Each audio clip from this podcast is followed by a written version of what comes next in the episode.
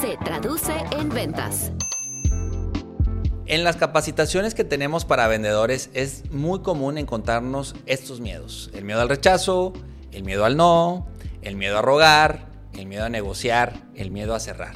Toda esta mezcla de inseguridades, temas incluso de vergüenza, de prejuicios respecto a lo que es vender y no es vender. Y yo lo que les digo es, mira, no se trata de quitar los miedos, no se trata de esfumarlos, de, borrarlos. Ya no tengo miedo, listo. No, se trata de realmente convivir con ellos de que te hagas aliado de esos miedos y que los vayas trabajando, que vayas eh, probando, que vayas, que te caigas, ¿no? O sea, necesitas que, que, te rechacen, necesitas que te cuelguen esa llamada, que ojo, eso también es un mito, ya, ya no cuelgan las llamadas, pero entiendo el no, entiendo la frustración, entiendo que te digan que sí, luego que no, eh, tener negociaciones fallidas, son necesarias para tu aprendizaje, para tu crecimiento, madurez como, como consultor, como experto. Se llama kilometraje, se llaman horas de vuelo. ¿sí? ¿Qué te recomiendo? Eh, conversaciones internas. ¿De qué te dices? Analiza qué tanto alimentas o no ese miedo al momento de estar en la acción. Dos, enfócate en tus creencias respecto a lo que es vender para ti. Esas creencias luego limitantes respecto a lo que es la venta o una venta que ya caducó pueden restarte muchísimo en tu día a día.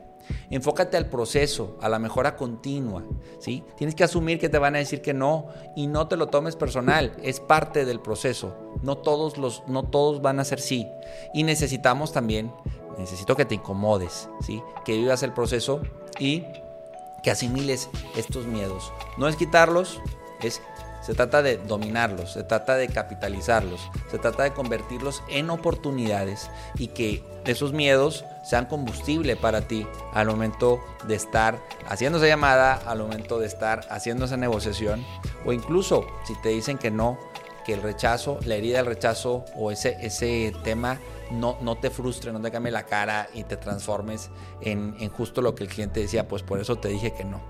Y por último, incomódate. Y eso, eh, créeme que, igual ya lo has escuchado, ya ejecutar, incomodarse realmente, ahí está el reto, ¿sí? Pruébate, incomódate, haz cosas que, no habías hecho, eh, vive el miedo, acéptalo, acepta el miedo, ¿sí? Di, tengo miedo al rechazo, es el primer paso, para ya de ahí decir, bueno, ¿qué voy a hacer distinto para que ese miedo pueda disminuir o lo pueda capitalizar de mejor manera.